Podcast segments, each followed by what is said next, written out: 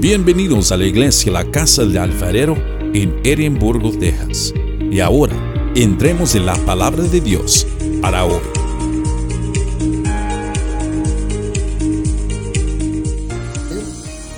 Mis amados hermanos, Felipe y Natanael, el estudio del pastor.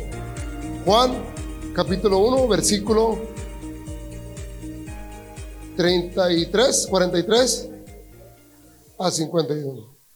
Todavía no terminamos el capítulo 1 y hemos estudiado bastante y, y hay mucha profundidad. Versículo 43. Pero hoy en esta mañana yo le doy gracias al Señor por ponerme en este momento aquí arriba. Y el que yo esté arriba no quiere decir que estoy más, más capacitado que ustedes. Porque el Señor tiene preparado muchas personas aquí que a lo mejor hablan mejor que la palabra que yo. Porque Dios, como dijo el pastor, usa lo que usted no se imagina. Y ahorita vamos a ver. Pero la, la, el comienzo de esta predicación es, Dios te conoce que tú no te imaginas cuánto.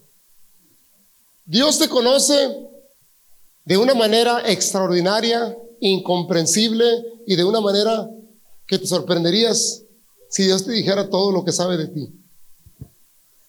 Uno de los atributos del Señor es que es omnisciente y sabe lo que está pasando ahorita por cada uno de ustedes, sus pensamientos, su corazón, su sufrimiento, su necesidad, su tentación. El Señor sabe completamente lo que usted está pasando ahorita por esa computadora. Cuando Jesús fue bautizado en el río Jordán por Juan, es donde comienza su ministerio, que fueron aproximadamente tres años. Y Jesús recorrió todo el territorio que ya hemos estudiado en la palabra y que hacía milagros y que predicaba la palabra y que avanzaba y que gente le seguía y que multitud le seguía. Y yo me imagino cuando dice que la multitud le seguía, me imagino todo el valle de Texas atrás de Jesús, queriendo saber qué está pasando. Jesús comenzó a llamar discípulos y no escogió personas preparadas, escúchelo bien. No escogió personas que tuvieran un título o un grado. Eran trabajadores comunes y corrientes. Tampoco, exactamente. Mire, el pastor comentaba, ¿por qué escogió pescadores? ¿Por qué? El meterse al mar no es una cosa fácil ni una tarea que cualquiera conoce. Necesitas de agallas para meterte al mar por días. En primer lugar, un pescador cuando tira la red no puede ver debajo del mar lo que hay. No puede saber si va a levantar peces o no. Pero tiene una fe y tiene una paciencia y tiene una... Yo sé que va a agarrar algo. Un pescador sabe cómo mantenerse durante la tormenta. Sabe cómo reaccionar durante la tormenta. No escogió personas flojas. Escogió personas valientes. Y le voy a decir una cosa. Todos los que están aquí en esta mañana son valientes. Jesús le habló a Felipe y a Natanael Perdón, Felipe le habló a Natanael de Jesús, pero Felipe le dio a Natanael una información errónea acerca de Jesucristo, porque Natanael conocía la escritura. Felipe le dice, es Jesús, el hijo de José, y es de Nazaret. Por eso Natanael dijo, no, no, no, no, no, no, porque la, la escritura que yo he estudiado dice que es hijo de una virgen y que nació en Belén y no es de Nazaret. Entonces Natanael rápidamente le dijo, ahí te equivocaste, papá, porque no es así como lo dices. Natanael era un estudioso y un preparado de la escritura. Inmediatamente detectó que José había, a lo mejor como nosotros, por decir rápidamente todo, se equivocó y dijo, es hijo de José, es de, es de, es de Nazaret. Y él dijo, no. En el versículo 43, mire lo que dice. Versículo 43. El siguiente día quiso Jesús ir a Galilea y halló a Felipe y le dijo, sígueme. Jesús quiso ir a Galilea. Él le nació por ir a ese pueblo. ¿Para qué? Para tener ese encuentro. ¿Con quién? Con esa persona que él necesitaba. Hoy en la mañana, escucha lo que le voy a decir. Jesús está aquí, vino a la casa del alfarero, Jesús en esta mañana, para tener un encuentro contigo, contigo, contigo y contigo. Vino hasta la casa del alfarero Jesús, quiso ir a la casa del alfarero para encontrarse con usted en esta mañana. Porque les dije que son valientes. Porque Jesús no se va a encontrar con las personas que están dormidas. Créemelo, sinceramente. Porque la pereza, dice la palabra de Dios, que no le agrada al Señor. Dijo, hoy voy a ir para allá porque me quiero encontrar contigo. Jesús halla a Felipe. Este es el cuarto día después de que Jesús fue bautizado, donde Juan narra que es el cuarto de día del ministerio de Jesús. ¿Y cuántos discípulos lleva ya? Ya lleva cuatro. Acuérdense de los, los primeros capítulos, versículos. Ya lleva cuatro en cuatro días. Pero, como dijo el pastor, de diferentes maneras fueron llegando a Jesús. Uno los miró, otros vinieron a él, pero todos se quedaron con él. Sinceramente querían seguir a Jesús. Hoy en esta mañana, sinceramente, ¿quieres seguir a Jesús? ¿O creo que vienes porque tu esposa ya te puso hasta acá, que tienes que estar aquí?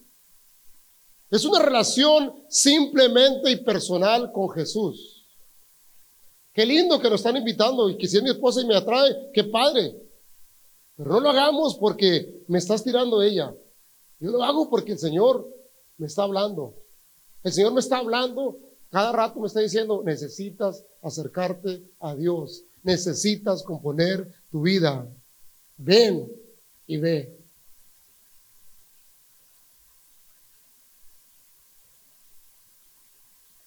Lo que les iba a comentar al principio, no importa la posición, no importa el grado de estudio que tenga, no importa qué persona sea usted, no importa cuánto sepa de la palabra de Dios, no importa qué trayectoria de su vida ha llevado, el Señor va a usarlo de una manera tremenda.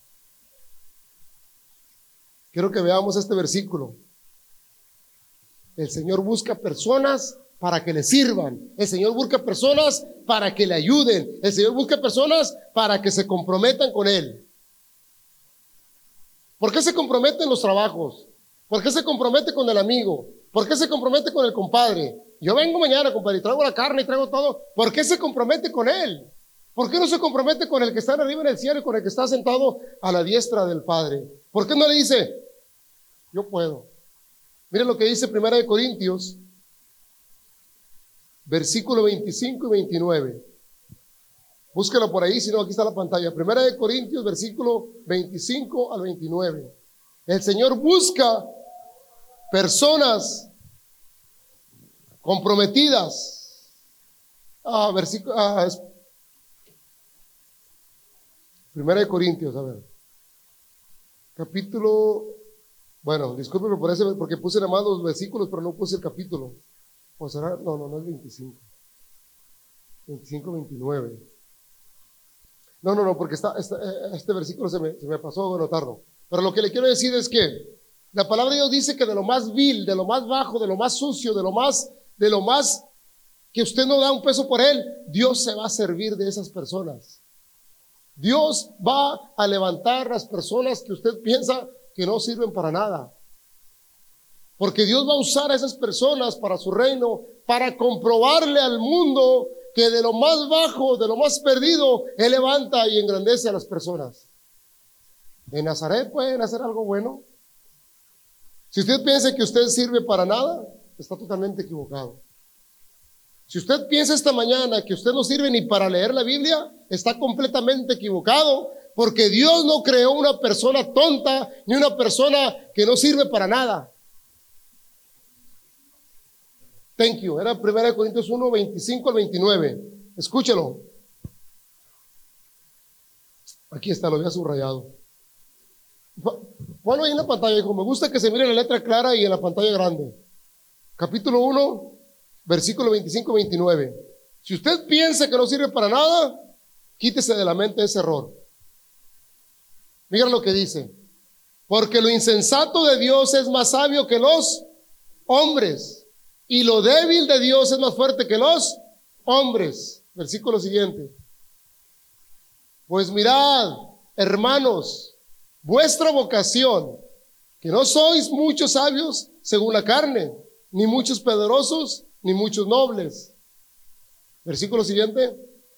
Sino que, ahí está, sino que lo necio del mundo escogió Dios para avergonzar a los que creen que conocen la palabra de Dios.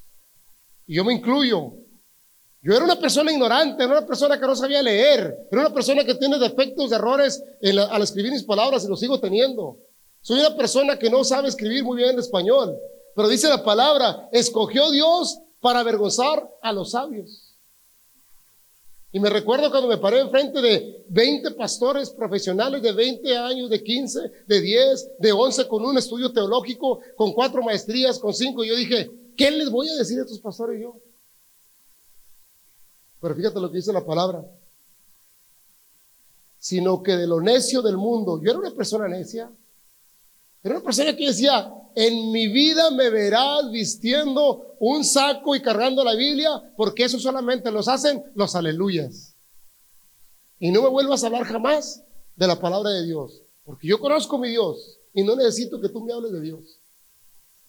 Aguas, como les dije el domingo que pasó, nunca diga las cosas a la ligera, porque míreme dónde estoy hoy. Me dijo el Señor, estás totalmente equivocado, está totalmente equivocado, porque si tú piensas que no sirves para nada, yo te voy a dar el ejemplo que estás totalmente equivocado. Y dijo para avergonzar a los sabios y lo débil del mundo escogió Dios para avergonzar al fuerte.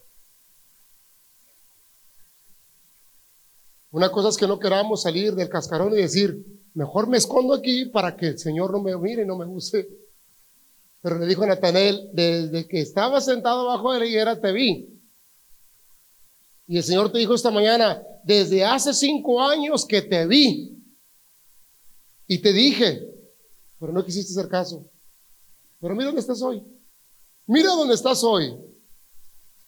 El pescado, cuando tiras el, el riel y que sabe y de pescar, ¿quién sabe de pescar aquí? ¿Quién es profesional en la pesca? Solamente él y su familia, la pastora Mari, Tú también pescas las tortillas de harina. Los que saben de la pesca, a mí no me gusta la pesca, sinceramente, por eso me hicieron pescadores de hombres. Tiras el riel y ahí está, vuelta y vuelta y vuelta, y puedes durar horas, Eri. Se necesita paciencia. Y si no sabes de pescar, ¿qué vas a hacer? Vas a ir desesperas y me voy a la HIV lo compro ya. Mis amados hermanos, el Señor te va a usar porque tú no sabes el poder que tienes escondido y el Señor te va a usar para que seas camino para otras personas. Créame lo que le digo. Yo se lo estoy diciendo porque yo lo viví. Hoy, en mi corazón y en mi boca, tengo que decirle a mis amigos que busquen el camino que el Señor les, va a regalar. Búscalo.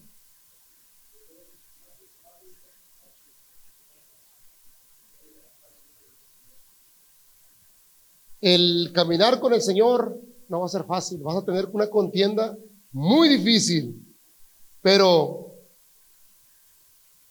el llamado que Jesús te hace esta mañana es para que le conozcas para que seas su amigo, para que te enamores de Él. Y una vez que te enamores de Él, vayas y les digas a todos, wow, esa pastilla que me dieron en la iglesia, no, hombre, me ayudó y me, me sentí bien padre. Quiero que vayas para que te regalen una. Ve y escucha la medicina que hay en la iglesia. Hay una medicina que, que limpia y que sana esa alma y ese estrés y esa ansiedad se va porque de repente se me fue a mí todo. Y yo no, yo no sentí nada. Cuando salí, me sentí diferente. Es la palabra de Dios, mis amados hermanos. En el versículo 46 de Juan, y vamos para atrás a Juan, versículo 46, dice así.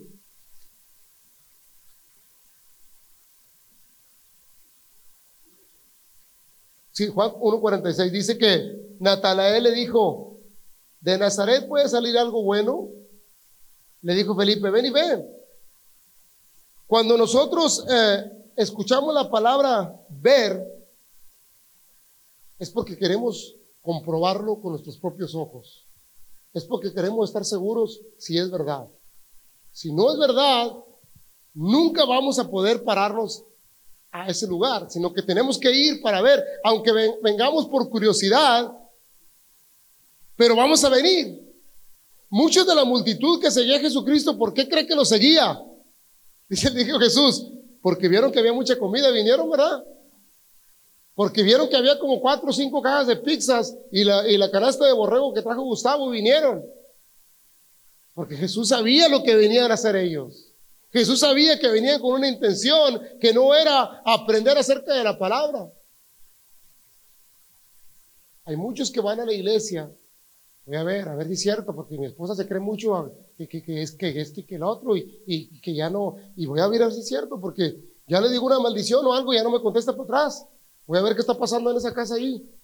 Y cuando ven y ven, y cuando ven que el hermano le da un abrazo y le dice, eh, espérate, es que yo no estoy acostumbrado a que me abracen, eh, es que ahí abrazan muy feo y siento que me quieren. Ese es el amor que el Señor va a experimentar esa, persona, porque es el amor de Dios que vive dentro de nosotros. Ya no vivo yo, es Cristo que vive en mí, ya no soy yo. Paco cuando llegó a esta iglesia decía, es que no me gusta que me abracen porque me, me hacen unos abrazos bien. Y no, no, no, no, hasta les quiero dar un, quítese de aquí. Ahora solo llega. ¿Por qué? Porque el Cristo transforma, el Señor transforma la vida. Gloria al Señor. Y me llena de gusto porque hoy me abraza y a veces me dice, hey, te quiero. Y, la cara de felicidad cuando era el pastor que nos dijo, a tu hermano lo bautizaron con limón, ¿verdad? Así me dijo el pastor que en paz descanse. Así era Paco, era. ¿Qué quieres? Estoy trabajando. Ok, pues vamos. Mis amados, no estoy mintiendo, no estoy mintiendo absolutamente nada y Dios lo sabe. Hoy le hablo y me dice, ¿qué hay que hacer? ¿Qué pasó? ¿Cómo estás? Nada. Ese es el, el, Señor que vive dentro de usted. Hoy Jesús vive por ti. Tú no vives ya. Ya no vivo yo, sino Cristo vive en mí. Ah, no. no. es que yo soy así, yo soy bien macho, yo nunca voy a cambiar porque así soy yo y, y a mí no me gusta que nadie me pisotee. Mis amados, créanmelo, créanme lo que le digo. Está equivocado. El Señor va a ser una persona como una blanca paloma. Y pero va a seguir siendo macho y hombre, pero con un corazón diferente. Hoy ya no somos los mismos por más que quieran. Hoy ya no somos los mismos. Estoy viendo a Timo porque tiene una cara bien, bien mala. Pero créeme lo que te digo dentro de tu corazón. Eres el hombre más amoroso. Solamente deja que Cristo trabaje en tu corazón y vas a ver y vas a experimentar ese hombre que nunca has conocido. Con tus padres, con tus hijos, con tu esposa, con tu pastor, con tu amigo Gustavo. Vas a decir, te amo, te quiero, eres mi mejor amigo. Vamos por donde quieras, quiero disfrutar. Porque Cristo va a sanar tu corazón. No nos hagamos fuertes y duros. Dejen que el Señor trabaje con ustedes. En el pueblo de Betsadia Jesús hizo el milagro de la conversión de los pescados y los panes. En el pueblo de Betsadia Jesús sanó un ciego. En un pueblo que, como dijo el pastor, tenía una mala fama. Pero ¿por qué tiene que ir ahí Jesús? ¿Por qué no se fue a, Las Vegas? ¿Por qué no se fue a Miami? ¿Por qué no se fue a, a un lugar hermoso? ¿A una isla? ¿Por qué no se fue? ¿Por qué se tuvo que ir a las milpas? ¿Por qué, se, ¿Por qué no se fue aquí no sé, en México, un pueblito que usted no le cae para nada, que es peligroso. ¿Por qué tuvo que ir Jesús ahí? Ten cuidado, Señor, te van a matar ahí. Porque tenemos que ir donde está la enfermedad, no donde está los sanos que están. Vamos donde está la necesidad. No hagamos lo que el gobierno hace, va, el gobierno va con los que, con los que ya tienen, no, vamos con los que no tienen para darles.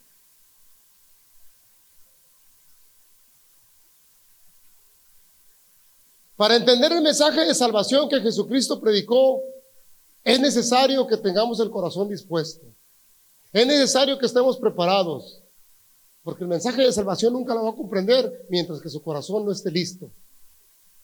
Y cuando usted tiene la necesidad, usted va y busca y va a encontrar. Porque cuando usted tiene hambre, usted va y busca donde haga comida y la va a traer.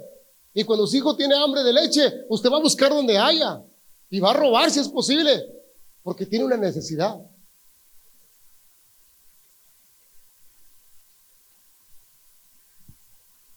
Jesús se denomina como el Hijo del Hombre. Jesús se llama el Hijo del Hombre. Jesús nunca se dio un grado de decir, bueno, pues mira, todos los que yo traigo atrás es porque pues yo les he predicado, los he cambiado, les he hecho milagros y es porque yo. Dijo, no, es porque mi Padre me envió a trabajar en esto. Es porque mi Padre me envió para que todos conozcan la gloria que tiene Él. Es para que todos vayan y vean lo que Él hace.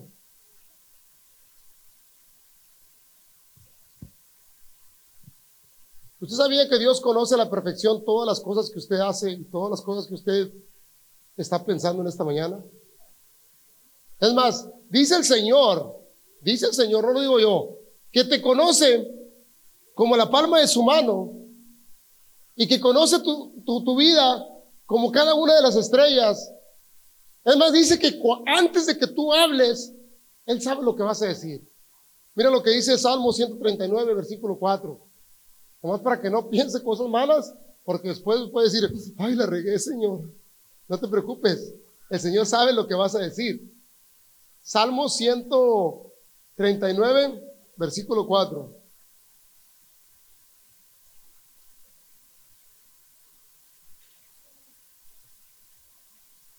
Amén. ¿Lo tenemos ahí en la pantalla, hijo? Fíjate lo que dice ese salmo.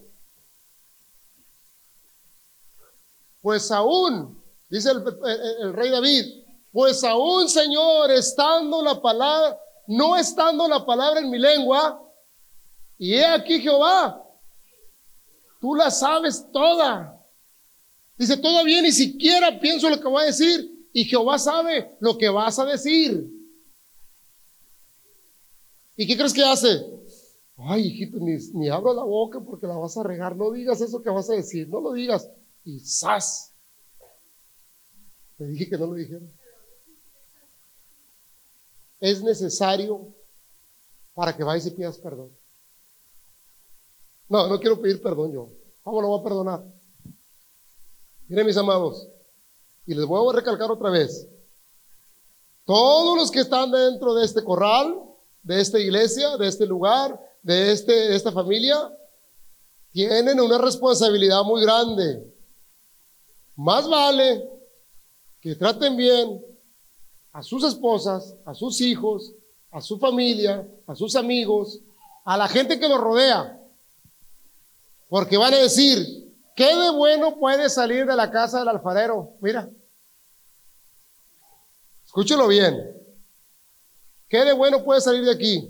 Quiero que salga lo bueno de aquí allá afuera. Ahora, Muchos de los jóvenes pueden decir, ay, sí, pues mi mamá en la iglesia es una y en la casa es otra. Hay que corregir a los niños. No le estoy diciendo que no. Corrija a su hijo. Y si es necesario, aquí. Porque esa es la corrección que Dios demanda. Y nadie le puede decir nada, ni el juez ni el policía. Porque usted está yéndose con lo que la palabra de Dios dice. Ahora, es muy diferente que usted maltrate a su hijo de una manera no correcta. Pero si yo le voy a decir a mi hijo lo que no está correcto, se lo tengo que decir yo. Y si yo le tengo que decir a mi hija, hija, estás caminando por un camino equivocado, más vale que la hija haga caso. Es que tú siempre lo haces. A mí no me, usted no se compare conmigo. Yo soy su padre, ella es su madre. Y usted respeta las reglas de mi casa mientras que usted viva dentro de este hogar. Es que es bien malo y porque la iglesia es otra cosa. No es otra cosa. Simplemente te estoy educando como es mi trabajo. Una vez fuera de mi casa, que Dios te bendiga, que Dios te ayude. Tú eres mayor de edad y tu decisión de las tomas tú. Estoy para apoyarte. Pero no te equivoques porque tarde que temprano vas a comprender los consejos que no quisiste tomar. Sí. Porque la palabra lo dice. Yo no estoy haciendo una cosa que no está fuera de la palabra de Dios. Nosotros. Exacto. Exacto. Ahora, dice la palabra de Dios. ¿Qué hijo no corrige a su padre? Y si no lo corriges es porque no lo amas. ¿Qué, padre no corrige a su hijo? Es que, es que ahora es al revés. ¿Cierto o no cierto? Mira, mis amados, ¿por qué creen que están pasando tantas cosas en el mundo? ¿Por qué fue la matazón en Ubalde? Porque no hay amor, porque no hay esta relación entre padres e hijos. Ayer en la alberca le platicaba a la pastora Mari, mire, estos son los momentos que necesitan los muchachos hoy en día. No necesitan. Mire, hay un juego. Y yo, y yo me, porque todas las, las, ah, ah, ocasiones de, de muertes que ha habido es porque tienen su mente contaminada de los juegos, de matar gente. Y le comentaba a los hermanos que el muchacho en Nueva York, en Buffalo, New York, ese muchacho se la pasaba las 24 horas, me imagino, con ese rifle en la pared, matando gente. Pum, pum, pum, pum, pum, pum. Entre más gente matas, más créditos te dan, más, más bueno eres. Llega un momento en que su mente está tan dañada porque el demonio trabaja a través de la mente de, las, de los jóvenes, sale a la calle, compra su arma, ¿y qué es lo que hace en su mente? Yo voy a ir donde hay una multitud, donde hay gente. Porque el juego me está enseñando que donde hay gente. Porque el juego te enseña el Walmart, el HB, el hotel, la selva. Te enseña todo lo de la vida real.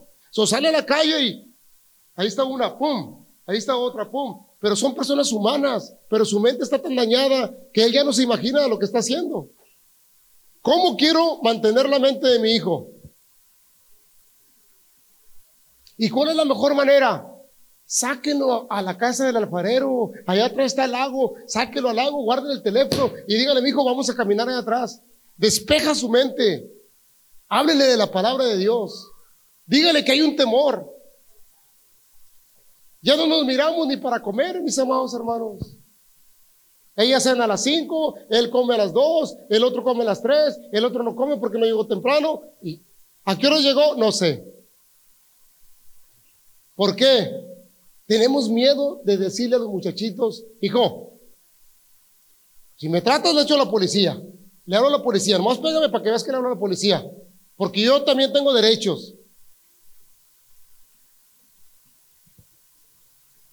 Puras excusas. Ya voy a terminar, mis amados hermanos, porque me voy para la alberca. Una cosa que les quiero decir. Busquen al Señor hoy. Busquen al Señor hoy que pueda ser encontrado. Porque la profecía de Daniel dijo que va a regresar. Porque la profecía de Daniel dice que va a venir. Porque Jesús dijo que va a venir. Hemos estudiado muchos capítulos de la Biblia. Hemos estudiado muchos libros de la Biblia en el, transcurso del tiempo que tenemos en esta iglesia. Y yo me cuento con todos ustedes porque hemos estado estudiando, hemos estado aprendiendo y no vamos a dejar de aprender y vamos a querer más y vamos a querer más. Pero hay un versículo en la Biblia, en el último versículo de la Biblia, que es en Apocalipsis 22, versículo 20 y 21. Me llamó la atención y lo subrayé y lo rayé de mucho tiempo atrás porque dije, ¿y dónde terminó ese libro maravilloso? ¿Y qué dejó esas últimas palabras? El profeta Juan, ¿qué dijo? ¿Qué dijo acerca de Jesucristo? ¿Qué, ¿Hasta ahí llegamos o, qué va a pasar? ¿Alguien más va a venir a otro libro? Podemos poner el libro de Oscar Viera, primera y tercera de Juan o, o primera de Gustavo, pero ya no hay nadie.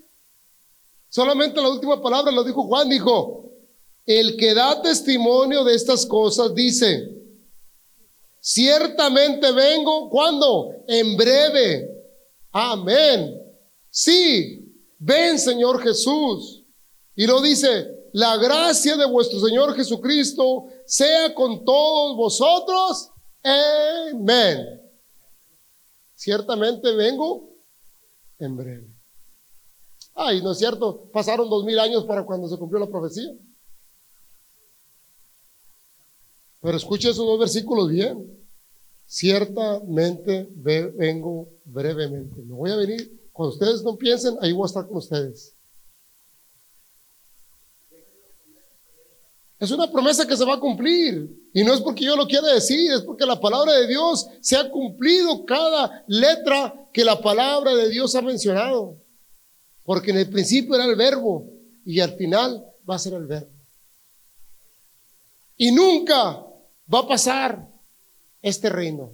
Este reino jamás lo va a poder destruir nadie. No es un edificio, no es una, un monumento para que se destruya. Es el poder vivo de Dios. Es la palabra de Dios viva que está dentro de nosotros, que vive con nosotros. Póngase de pie.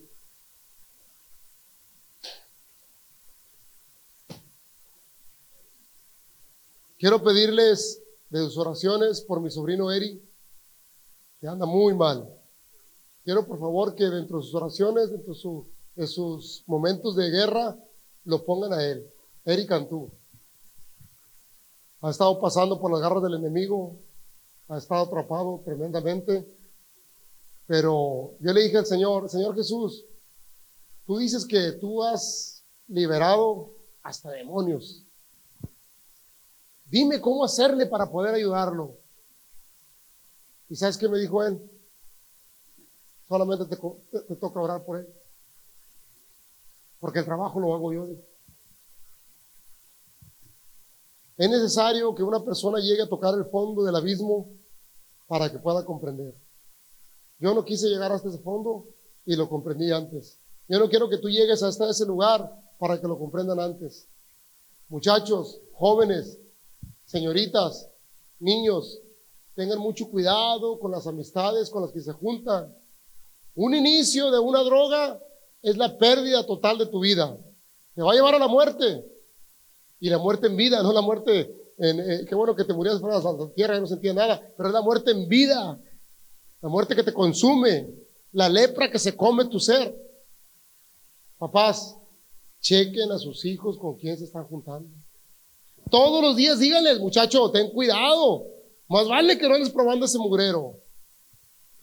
Ese muchachito no quiero que te juntes con él, tiene mala reputación.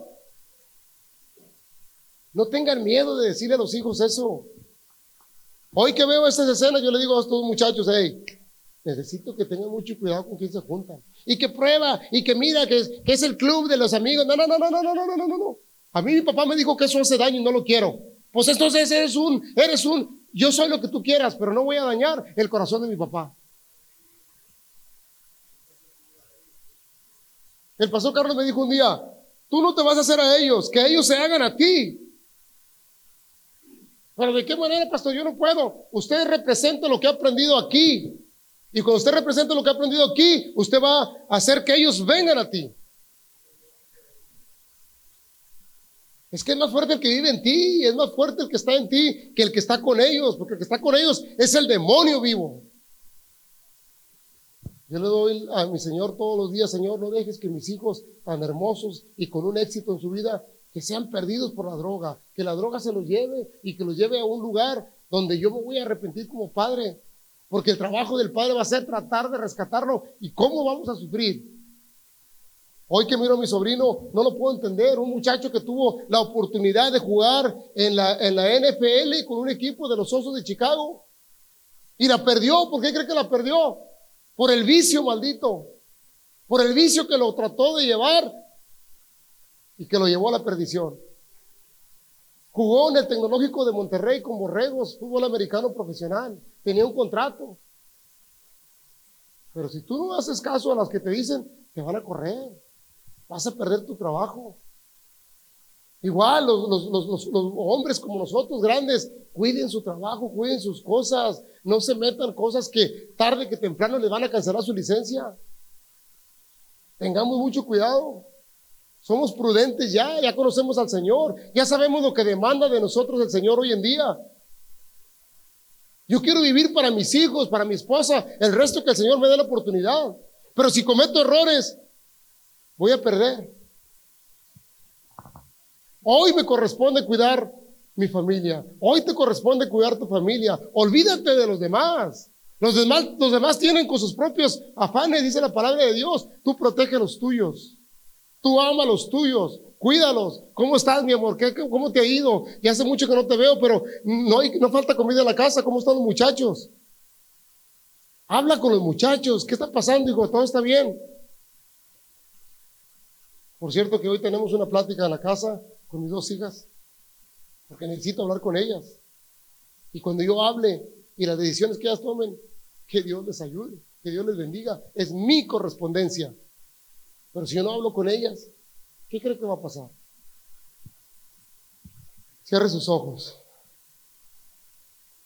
Padre, yo no hablo esta mañana, Señor, porque yo no puedo hablar estas palabras, Señor.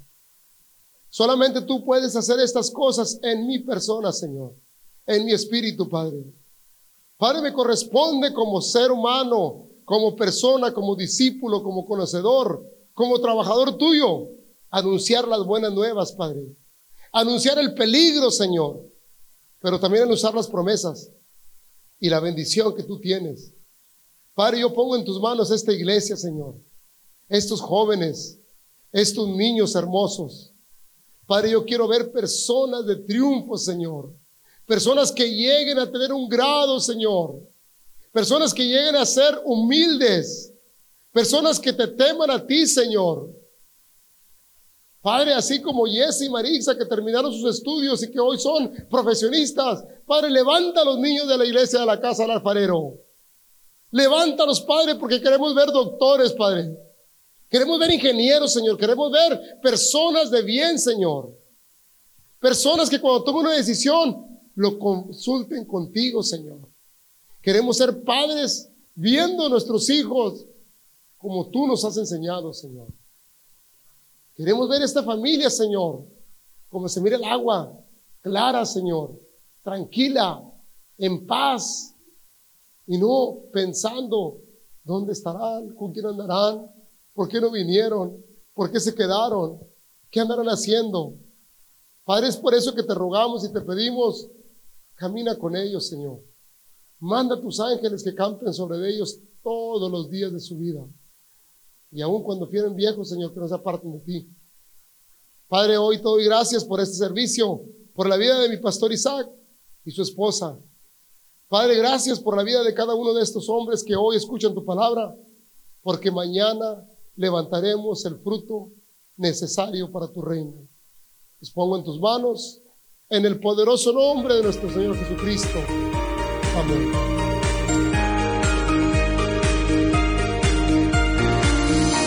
Gracias por escuchar el mensaje de hoy. Para más información, visítanos en nuestra página web en carloscalera.us. carloscalera.us. Te bendecimos en el nombre del Señor.